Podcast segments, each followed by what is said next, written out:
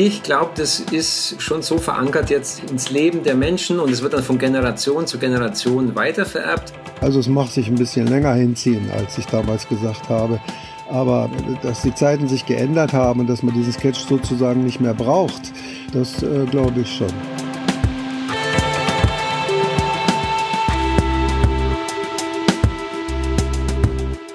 So, Martin, die wichtigste Frage zum Jahresende. Was machst du an Silvester? Ah, Lukas, du stellst Fragen. Ja, ich glaube, so wie immer. Mich bis zur Besinnungslosigkeit besaufen, bis ich nicht mehr weiß, in welchem Jahrtausend ich mich befinde. Das ist ja ganz logisch, aber ich meine, was du sonst immer machst. Äh, ja, dann illegale Sprengstoffmischungen aus dem Ausland in die Luft jagen und dabei die Anarchie ausrufen. Nee, ich meine so davor, wenn noch Ruhe ist, so vor dem Fernseher. Ach so, ja, Dinner for One gucken natürlich.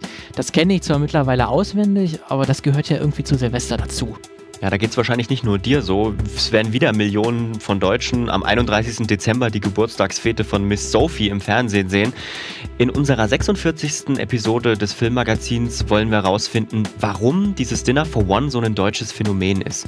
Dazu sprechen wir mit einem Lachforscher und gucken mal nach, welche Adaptionen des Sketches im Laufe der Jahre so erschienen sind. Aber zuerst müssen wir uns mal ja, die Basics aneignen und mit einem absoluten Dinner for One-Experten sprechen, was es denn mit diesem Stück überhaupt auf sich hat.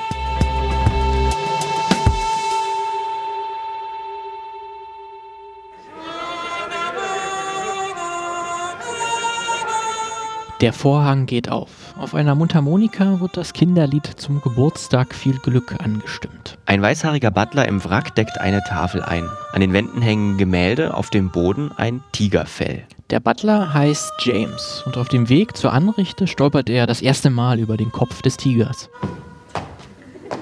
Gerade will er Schnaps in die Gläser schenken, da betritt eine ältere Dame im Festkleid die Bühne, Miss Sophie. Ah, good evening, Miss Sophie. Good evening. Good evening, James. James eilt zu ihr und hält ihr den Stuhl. Sie setzt sich hin. Auf den anderen Stühlen am Tisch sitzt niemand. Und trotzdem tun die beiden so, als wären alle Freunde von Miss Sophie zum Essen gekommen. Is everybody here? They're all here waiting for you, Miss Sophie, yes. Sir Toby? Sir Toby is sitting here, Miss Sophie, yes. Admiral von... Ist schon irgendwie eine komische Sache mit dem Dinner for One, finde ich. Bei uns in der Familie war das nie so eine ganz große Nummer. Aber wenn zu Silvester mal Freunde kamen, da musste ja, der Sketch dann angeschaltet werden und dann meistens auf dem NDR mindestens zwei oder dreimal geschaut werden. Und gelacht äh, wurde da jedes Mal. Ja, so ähnlich sah es bei mir auch aus, aber in einer meiner frühesten Erinnerungen an Silvester, da bin ich bei meinen Großeltern und da haben wir dann auch irgendwelche Musiksendungen im ARD oder, in, oder im ZDF gesehen und irgendwann lief dann auch äh, Dinner for One und das haben mein, äh, das wusste ich, habe ich schon damals bemerkt, dass mein Oma und mein äh, Opa das schon auswendig kannten, aber irgendwie immer noch lauthals mitgelacht haben, äh, als ob sie es gerade zum ersten Mal sehen. Ich habe mich jedenfalls noch nie äh, so richtig gefragt, wo das Ding eigentlich herkommt und warum das auch auf Englisch ist, ist ja schon sehr selten, dass im deutschen Fernsehen mal eine Originalversion gezeigt wird, äh, bis wir dann uns überlegt haben, diese Folge über dieses Phänomen zu machen hier. Der NDR, der den Sketch in den 60er Jahren aufgezeichnet hat, der strahlt zwar auch jedes Jahr eine Doku dazu aus, aber so richtig bekannt ist die Geschichte hinter dem Sketch ja nicht unbedingt. Aber deswegen haben wir uns ja Verstärkung geholt und jemanden ins Filmmagazin eingeladen, der mit Sicherheit alles weiß, wenn es ums Dinner for One geht. Ich bin der Stefan Meyer, bin vom Hauptberuf Redakteur bei der Süddeutschen Zeitung und habe unter anderem das Buch geschrieben Dinner for One von A bis Z. Das große Dinner for One Lexikon also. Die Frage ist vielleicht zu naheliegend, aber wie kommt man denn auf die Idee, ein Buch über einen Fernsehsketch zu schreiben? Ja, das fragen Sie mich immer alle. Ich war und bin ein großer Fan von Dinner for One und habe schon irgendwie als Kind oder dann als Jugendlicher jeden Zeitungsschnipsel aufgehoben zu dem Thema und irgendwann ist mir aufgefallen, teilweise stehen da Sachen drin, die sich diametral widersprechen und dann wollte ich mal in den Buchhandel gehen und prüfen, was denn jetzt stimmt. Das war also aber noch in den 90er Jahren, bin dann von Buchhandlung zu Buchhandlung gelaufen und konnte nicht fassen, dass es kein Buch gibt über meinen großen Helden Freddie Frinton und irgendwann ist die Erkenntnis bei, in mir hochgekommen, dann muss ich halt das Buch selber schreiben und selber recherchieren, was jetzt da stimmt und was wie nur Gerüchte sind. Und Gerüchte gab es genug zu dem Sketch, äh, da kommen wir auch gleich noch drauf zu sprechen, aber Stefan Meyer ist ja bei weitem nicht der einzige Dinner for One-Fan in Deutschland, auch wenn man ihn sicherlich schon als Hardcore-Fan bezeichnen könnte. Der Sketch ist schon noch total beliebt. Es ist einfach total witzig. und zwar halt immer, immer, immer wieder und immer noch, auch für mich, obwohl ich es mir ja jetzt schon eine Million Mal angesehen habe. Aber wenn man dann ein Jahr Pause hat, das ist natürlich auch immer wichtig, dass man sozusagen zwischendrin es ja eigentlich nicht anschaut, sondern immer nur an Silvester, dann hat man schon wieder viel vergessen und so. Man, man weiß zwar vage, irgendwann kommt das und das, aber man weiß es eben nicht auswendig in dem Sinne und ist dann doch immer mal wieder überrascht, wie gut es einfach auch gemacht ist von Freddy Flinton. Das ist wohl der zweite Faktor. Da sitzt halt jede Bewegung und ja, es passt ja einfach alles. Damit kommen wir gleich auf einen wichtigen Punkt zu sprechen. Der Sketch wurde immer wieder angepasst und verändert, bis auch wirklich jede Geste und jeder Gesichtsausdruck saß. Freddie Frinton, also der, der den Butler James spielt, der hat gleichzeitig den Sketch inszeniert und zu dem gemacht, was er heute ist.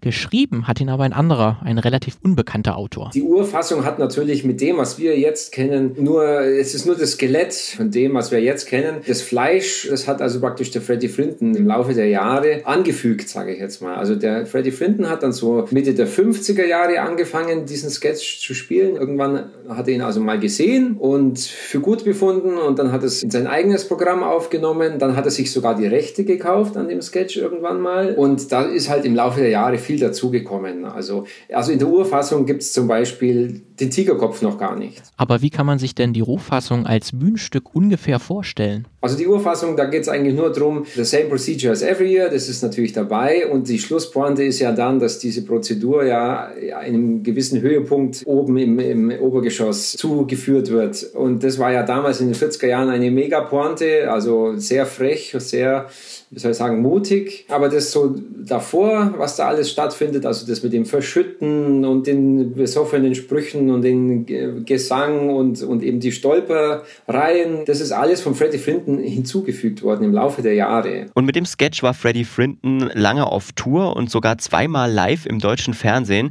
Äh, da kam der Sketch Anfang der 60er schon super an. Nur ist in diesen beiden Shows eben das Ganze noch nicht aufgenommen worden. Das war damals eben noch nicht üblich, das Programm so aufzuzeichnen. Das war auch sehr, sehr teuer. Erst 1963 hat man sich dann beim Norddeutschen Rundfunk gedacht. Jetzt machen wir nochmal eine Magnetaufzeichnung. Und dann sind die nochmal ins Studio gegangen, in Hamburg, im NDR-Studio, und haben dann das aufgezeichnet, was wir jetzt immer Jahr für Jahr sehen. Und dann war es aber so, dass dieses Stück einmal gesendet wurde, an einem Tag in der Mitte des Jahres. Und dann ist die Rolle erstmal zehn Jahre im Archiv verstaubt. Und dann hat irgendjemand rausgezogen und nochmal gezeigt, da war ein weißer Mann und hat entschieden, das passt gut zu Silvester. Und dann erst ging es langsam los mit dem Erfolg. Das passt gut zu Silvester, eben Partysituation und same procedure as every year. Also da geht es um ein Ritual, das sich jedes Jahr wiederholt. Und Deutschland ist nicht das einzige Land, in dem das Ritual, äh, die Fernsehtradition in jedem Jahr wiederholt wird. In Norwegen zum Beispiel, da läuft es auch rauf und runter, allerdings nicht zu Silvester, sondern schon am zweiten Weihnachtsfeiertag. In einem Land allerdings, da ist Dinner for One alles andere als eine Tradition. Er ist mittlerweile total unbekannt in England, wo er herkommt. Keiner kennt ihn. Dieser Sketch Dinner for One, der wird von den Briten als nicht witzig empfunden. Also man kann das tatsächlich mal testen. Wenn ein Freund hat aus England oder äh, sonst wo aus dem Königreich, die schauen sich das an und zucken mit der Schulter und sagen, ja und, äh, was war das jetzt? Was soll das? Äh, warum lacht ihr da? Also das kommt da nicht an. Fragen Sie mich nicht, warum. Und insofern haben die Leute von der BBC und auch alle anderen entschieden, dass es sich nicht lohnt äh, zu zeigen. Und trotzdem, kurz bevor wir hier auf den Aufnahmeknopf gedrückt haben, kam eine Mail von äh, Herrn Meyer mit dem Hinweis auf einen Artikel und da drin steht, dass tatsächlich Dinner for One jetzt in diesem Jahr zum ersten Mal seit 55 Jahren im britischen Fernsehen gezeigt wird auf Sky Arts um 10 nach 6 am 31. Dezember 2018. So viel dazu. Ähm, Im Buch von Stefan Meyer gibt es noch allerhand andere kuriose Geschichten über Dinner for One zu lesen. Eine Geschichte, bei der er selbst immer lächeln muss, ist recht kurios. Denn wenn man sich nämlich mal den besoffenen Butler James vor das geistige Auge ruft. Vielleicht die, dass der Freddie Frinton fast nie einen Alkohol getrunken hat. Manche haben sogar geschrieben, er war absoluter Anti-Alkoholiker. Das stimmt nicht. Also ich bin dann auf Fotos gestoßen, da hat er schon auch mal ein Sektglas in der Hand und so. Also so nach den Aufführungen und bei Partys hat er schon ab und zu auch mal was getrunken. Aber vor den Aufführungen, also also höchste Konzentration, kein Alkohol, damit auch wirklich alles äh, sitzt. Aber wie steht's denn nun eigentlich um die Zukunft von Dinner for One? Bleibt der große Hit ein großer Hit? Stefan Meyer als bekennender Fan ist sich ganz sicher. Ja, unbedingt, auf jeden Fall. Also gehe ich jede Wette ein. Es gab schon mal auch so Experten, sogenannte Experten, die sagten, ja, die nächste Generation, die Digital Natives oder so, sehen es nicht, schauen sich es nicht an. Ich glaube, das ist schon so verankert jetzt ins Leben der Menschen. Und das hat laut Stefan Meyer auch einen Grund. Man fragt sich ja immer, oje, oje, was bringt das neue Jahr? Große Umbrüche oder nicht? Oder bleiben wir gesund und so? Und dann kommt der Freddy oder der Butler James eben und zeigt uns, ja, ja, es ist alles so wie voriges Jahr, immer gleich und immer lustig. Es hat also auch so ein bisschen eine beruhigende Funktion, denke ich. Naja, was soll man dazu noch sagen? Viel Spaß beim Dinner for One.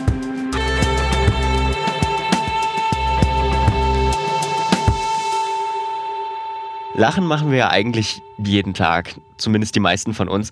Wir lachen über unsere eigenen Missgeschicke, wir lachen aus Verlegenheit und aus Höflichkeit natürlich, oder wir lachen lauthals bei einer guten Komödie zum Beispiel.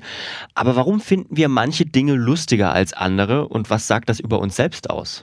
Besonders in Bezug auf Dinner for One ist es ja eigentlich kurios, dass eine ganze Nation einen englischsprachigen, rund zehnminütigen Sketch zu ihrer ureigenen Silvestertradition erklärt hat, obwohl er so rein gar nichts mit dem Jahreswechsel zu tun hat. Irgendein Film oder Auftritt von Loriot, Heinz Erhardt oder Otto Walkes würden doch eigentlich viel besser passen. Eine mögliche Erklärung, wieso Dinner for One zum Kulturgut wurde, ja zumindest hier in Deutschland, hat mit unserer Vergangenheit zu tun, interpretiert Professor Rainer Stollmann. Ich heiße Rainer Stollmann. Ich war bis 2012 Professor für Kulturwissenschaft an der Universität Bremen und Lachen ist seit Jahren eines meiner Forschungsgebiete. Professor Stollmann könnte man auch als Lachforscher bezeichnen. Er hat in seiner aktiven akademischen Laufzeit viel über die Psychologie und auch Philosophie des Lachens geschrieben und veröffentlicht.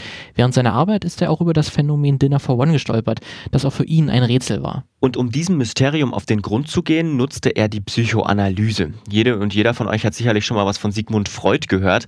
Rainer Stollmann sagt also, wer den Erfolg von Dinner for One verstehen will, muss den Sketch aufbrechen und zwischen den Zeilen lesen, also zwischen den Running Gags und den ulkigen Körperverrenkungen von Butler James. Und das scheint mir diese äh, merkwürdige, dieses merkwürdige dünne Eis zu sein, äh, das der Sketch hat zwischen Lebendigen und Toten.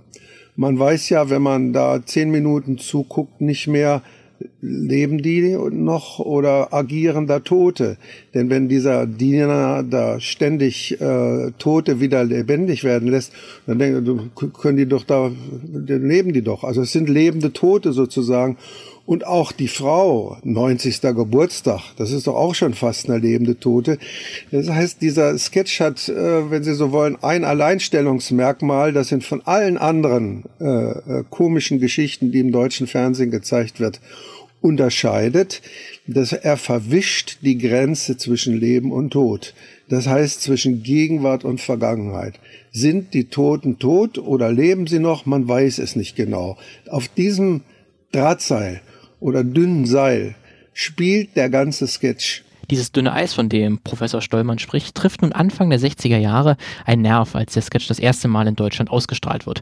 Damals gibt es so etwas wie eine richtige Auseinandersetzung mit der nationalsozialistischen Herrschaft zwischen 33 und 45 noch gar nicht, also zu den Tätern, Opfern oder Mitwissern, zu den Verbrechen im Zweiten Weltkrieg. Die öffentlichen Debatten zur eigenen Verantwortung kann man nicht mit heute vergleichen. Das heißt, das deutsche Verhältnis zur Vergangenheit das Verhältnis der Bundesrepublik zur Vergangenheit war so prekär wie sonst nirgendwo auf der Welt.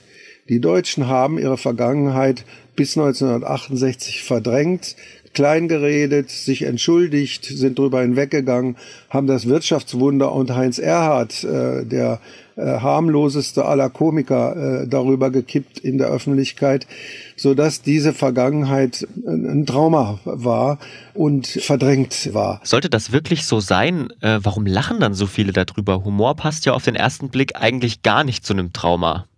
Ja, mehr als man denken würde, denn Lachen erfüllt viele Funktionen und hat oft komplexere Gründe, als man eigentlich annehmen würde. Lachen ist das Vertreiben von Angst. In jedem Lachen, in jedem äh, deutlichen Lachen haben sie eine Angstwurzel, die sie hinweglachen. Das fängt schon an beim Kitzeln. Gekitzelt werden will keiner, aber lachen will jeder. Kitzeln ist schon was, eine kitzlige Sache, wo ein bisschen Gefahr hintersteckt. Und ein Fremder kann ein Kind nicht kitzeln. Da muss das vertrauensvolle Verhältnis zu Vater und Mutter oder Oma und Opa vorhanden sein, damit das Kind überhaupt die kitzelnde Hand so rasch so an sich lässt. Äh, und Kitzeln selbst hat einen Moment von Gefahr. Ich verliere meine Kontrolle äh, im Lachen. Das heißt, Lachen ist ein Mittel der Natur, um die Angst wegzulachen. Sie richtet sich immer auf bestimmte Ängste. Jeder Witz, also wenn Witz anfängt, äh, kommt ein Mann zum Arzt, dann winkt von hinten die Todesangst. Ihr hört also schon, wir müssen etwas weiter ausholen und um den Freud kommen wir dabei nicht drumrum.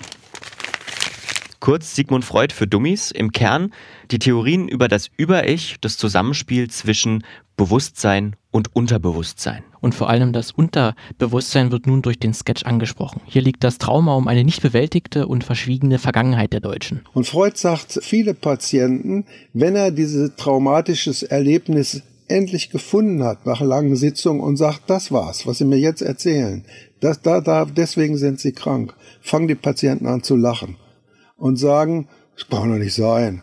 Das habe ich doch längst vergessen. Verstehen Sie, sowas ähnliches äh, äh, ist das äh, mit Dinner for One.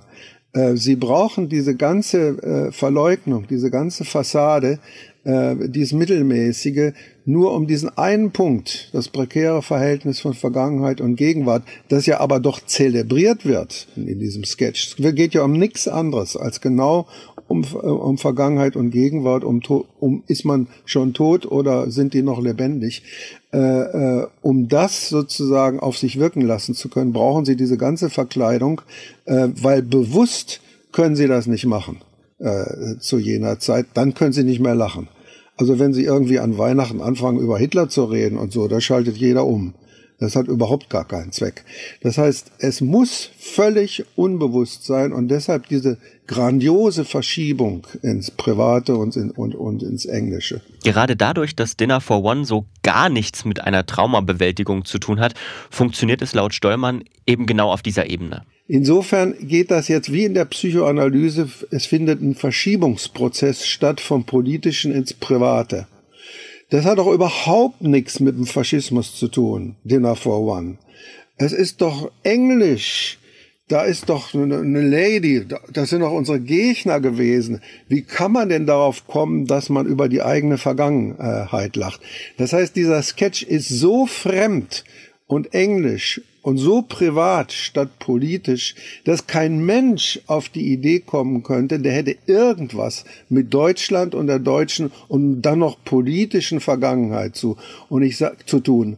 Und ich sage Ihnen, genau aus dem Grunde, und weil es der einzige Sketch ist, der sich überhaupt mit dem prekären Verhältnis von Vergangenheit und Gegenwart beschäftigt, wenn auch privat und wenn auch mit der englischen Fassade, trifft er diese Angstwurzel der Deutschen und provoziert sozusagen das generationenlange Lachen über diesen Sketch. Also nochmal Zusammengefasst. Durch die Fassade, die der Sketch aufrechterhält, kann er das Unterbewusstsein ansprechen. Also wir sehen einen englischen Schauspieler dabei zu, wie er einen Geburtstag mit Fake-Gästen inszeniert, ständig über ein Tigerfell stolpert und immer besoffener wird. Die Aufführung ist also auf den ersten Blick so weit weg von der eigenen Lebensrealität, dass niemand auf die Idee käme, hier lache ich über mein schwieriges Verhältnis zur Vergangenheit. Das, was traumatisch in der Seele sitzt, findet einen sehr schiefen Ausdruck.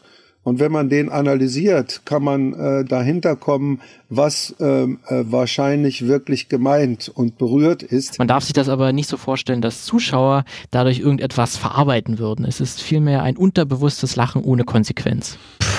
Also eine solche Interpretation ist ja nicht unbedingt die naheliegendste Erklärung. Aber der Erfolg von Dinner for One in Deutschland ist so merkwürdig und irgendwie auch schleierhaft, dass man da tiefer graben muss. Ich kann mir die ungeheure Popularität von Dinner for One und die Tatsache, dass er auf Englisch ist, aber gleichzeitig ungeheuer deutsch ist, nicht anders erklären, als dass damit, sagen wir mal, eine Wunde der deutschen Seele äh, getroffen wird. Herr Stollmann nennt übrigens noch ein anderes Beispiel, bei dem die fehlende Vergangenheitsbewältigung einen zunächst unerklärlichen Massenerfolg produzierte. 1962 schaffte es der Schlager Junge, komm bald wieder in die Charts und blieb dort wochenlang auf den ersten Platz. Junge, komm bald wieder, bald wieder nach Haus. Junge, fahr nie wieder, nie wieder hinaus. Und in dem Lied geht es eigentlich um eine Mutter, die sich Sorgen macht um ihren Sohn, der Seefahrer geworden ist. Deutschland kann man jetzt nicht gerade als Seefahrernation bezeichnen, trotzdem fand das Lied ein Millionenpublikum.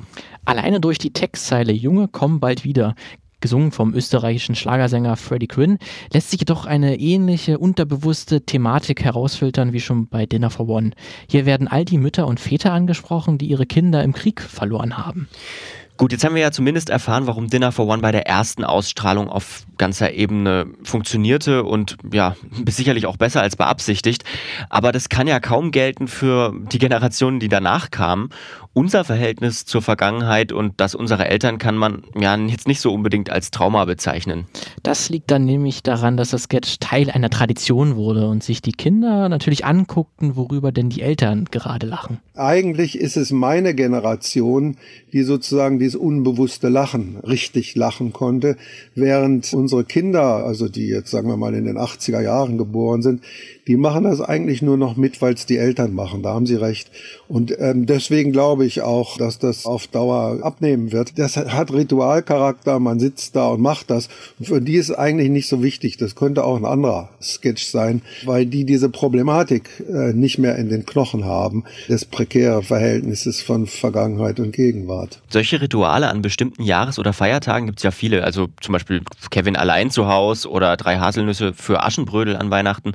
Oder eben an Silvester Dinner for One. Das sind, glaube ich, Ersatzrituale für Rituale, die ähm, schwächer geworden sind. Also früher ging man in die Kirche am äh, Weihnachtsmorgen zum Beispiel in die Christenmette in katholischen Gegenden. Und die Kirchen sind am Weihnachten ja immer noch äh, viel voller als an sonstigen äh, gewöhnlichen Sonntagen.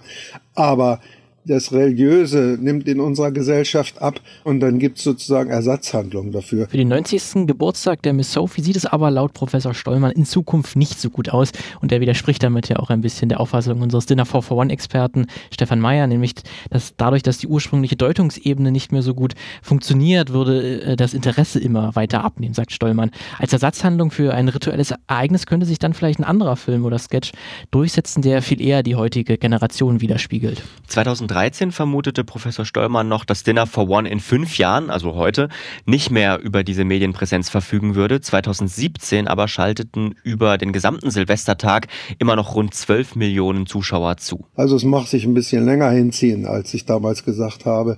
Aber dass die Zeiten sich geändert haben und dass man diesen Sketch sozusagen nicht mehr braucht, weil die Verdrängung äh, des Dritten Reiches äh, in dieser Weise nicht mehr vorhanden ist äh, und weil das Verhältnis von Gegenwart zu Vergangenheit inzwischen ein anderes ist und weil wir eine andere Bundesrepublik haben und weil wir andere Probleme haben und so weiter, das äh, glaube ich schon. Vielleicht bleibt Dinner for One aber dann am Ende doch für die nächsten Jahrzehnte noch ein wiederkehrendes Ereignis. Es ist nun schon so lange ein Teil der deutschen Humorkultur, dass man sich ein Silvester ohne Butler James eigentlich kaum vorstellen kann. Selbst wenn es dann nur eine weitergetragene Tradition ist, die ihre eigentliche Bedeutung dann schon mehr oder weniger verloren hat. Wie sehr Dinner for One schon Teil der deutschen Humorgeschichte ist, zeigen auch die zahlreichen Adaptionen und Neuinterpretationen des Stoffes. Kaum eine Mundart hat nicht schon eine eigene Fassung hervorgebracht. Es ist also mal Zeit für eine Übersicht.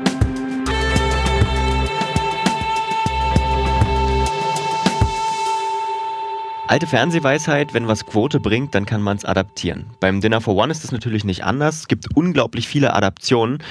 Und zu uns ins Studio gestolpert, gerade über unseren Tigerkopf vor der Tür, ist die Anne. Und äh, auf dem Silbertablett hat sie die wichtigsten Dinner for One Adaptionen. Erstmal hat ja quasi jeder Ort in Deutschland sein eigenes Dinner for One, oder? Ja, natürlich. Ähm, jedes äh, Bundesland braucht natürlich eine Mundartversion. Alle so regionalen Theater müssen das dann natürlich auch auf die Bühne bringen, weil äh, es gehört ja so zum, zur Jahreszeit irgendwie dazu und füllt, füllt die Seele damit es auch kuschelig warm ist. Ähm, am bekanntesten ist wahrscheinlich so die Kölsche Variante, weil da so die bekanntesten Schauspieler dabei sind, die man aus dem Fernsehen auch kennt. Die gibt es mit äh, Ralf Schmitz und Annette Frier. Alle Ihre Ehrengäste sind zu Ihrem Ehrentage erschienen, Frau Annette. Ah, auch Dirk Bach. Natürlich, Frau Annette. Dirk Bach sitzt hier. Und spielt auch, glaube ich, so ein bisschen äh, in der Zukunft. Denn äh, so nach dem Motto, ähm, Lukas Podolski ist Bürgermeister von Köln und so.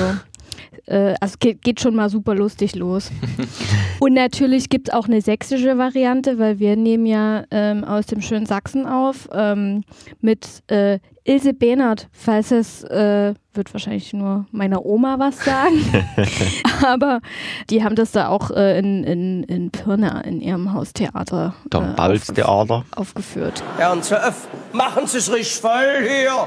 So. Wenn mir damals einer gesagt hätte, dass ich mit dem heutigen Datum 79 Jahre alt werden würde, dann hätte ich glatt für verrückt erklärt. Ja. Ist dann wahrscheinlich so, dass man aus diesen Gästen, aus diesen toten Gästen, die dann auferstanden werden durch den, durch den Butler, dass das dann sozusagen die eingedeutschten oder in der jeweiligen Region bestimmte Figuren dann benutzt, nicht? Das ist dann immer jeweils die, die man aus der Region dann kennt. Das bietet sich an. Ne, Genau. so. Und man muss ganz genau hinhören, weil der Dialekt so hardcore ist. Und so, so ging es mir tatsächlich bei der Ilse Behnert-Version, weil das so ein stundenlanges Video auf YouTube ist, wo vorher noch so eine, so, so eine andere Variante davon eingespielt wird. Und die sprechen die aber irgendwie auf Englisch. Und da habe ich erst ziemlich, es, es hat peinlich lange gedauert, bis mir aufgefallen ist, ach guck mal, das ist gar nicht die sächsische Variante. Was war denn so die Fernsehkomiker-Version, die dich so am meisten, ja, die dich so am meisten berührt hat? Also es hat ja auch fast jeder Fernsehsender irgendwie eine eigene Produktion äh, von Dinner for One gestemmt, oder? Ja, das ist auch so ein schönes Phänomen, was irgendwie so Anfang der 2000er rein kam ähm, und was mir auch erst bei der Recherche so richtig aufgefallen ist, weil ich, vorher überlegt man ja selber immer erstmal so ein bisschen, ob einem überhaupt Sachen einfällt, bevor man anfängt, sich durchs Internet zu googeln und da ist mir nämlich keine eingefallen. Zeigt doch schon, wie stark das Ganze in Erinnerung geblieben ist. Aber ich glaube, das bekannteste ist hier so, ähm, TV Total hat das zum Beispiel mal gemacht mit Bully als Butler damals und Thomas Hermanns als Miss Sophie und Elton. Unvergesslich Elton als äh, Teppich.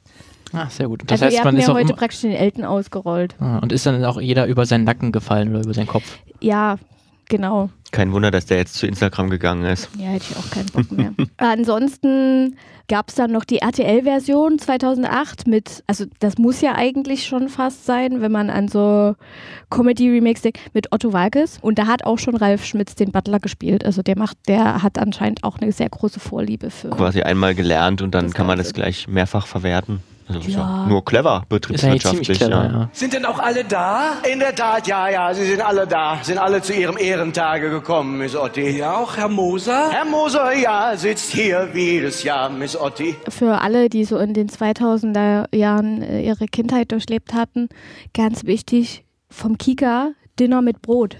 Geil. Bernd das Brot. in seiner unvergesslichen Meisterrolle als Brotbutler.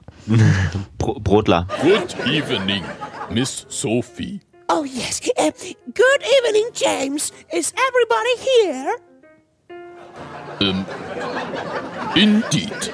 Yes, they are, as you requested. Was war so die kurioseste Version, die dir untergekommen ist? Also die meisten Versionen bleiben, glaube ich, relativ, also bleiben relativ klassisch so an dem Ganzen dran. Ähm, was ich entdeckt habe, was ich echt merkwürdig fand, ähm, ist, dass es so einige Karnevalsversionen gibt. Also es gibt irgendwie so eine Aschermittwochs-Variante. Weiß nicht, ob das so generell aus diesem entstanden ist, dass man halt angefangen hat, das aus Kölsch zu machen. Und äh, was schon sehr vielversprechend klingt, von 2015, Döner for One Oh Gott. was auch eben so eine, so eine Karnevalsvariante ist und da halt aufgeführt wurde.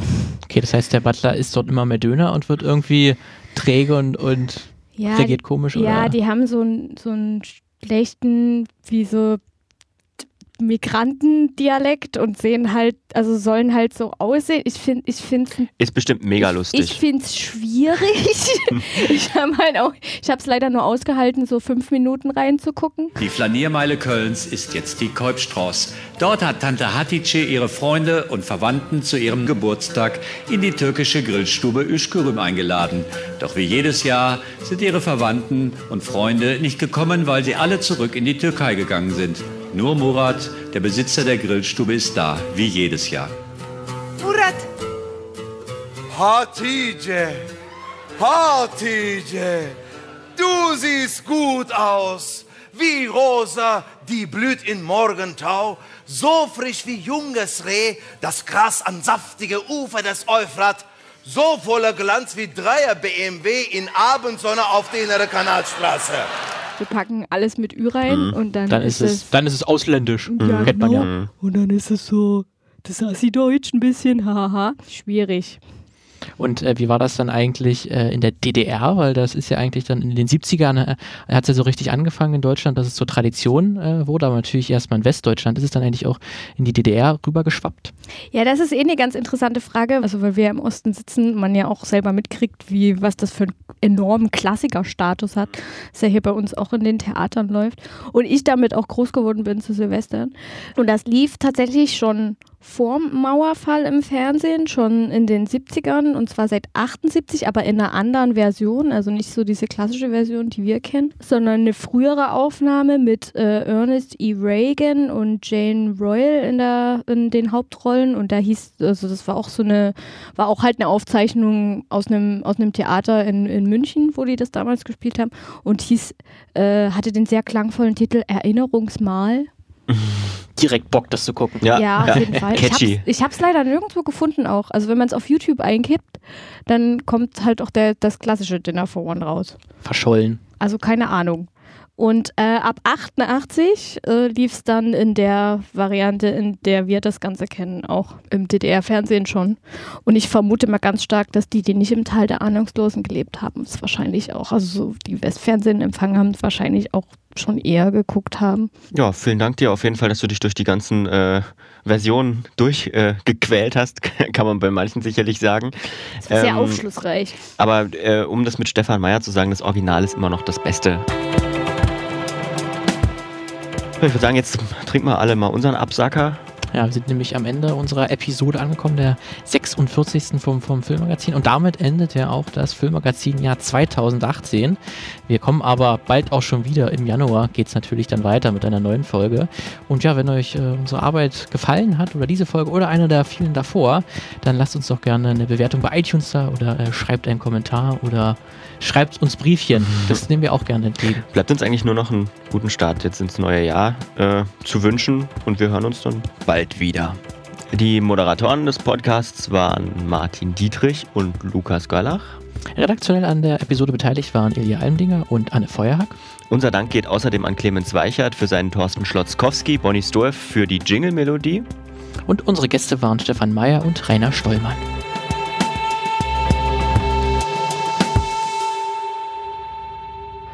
By the way, the same procedure as last year, Miss Sophie? Same procedure as every year, James. Same procedure. ah, jedes Mal wieder so witzig, dieser Freddie Frinton. So ein genialer Typ. Kann mir gar nicht erklären, warum der Sketch nicht auf der ganzen Welt der Renner ist zu Silvester.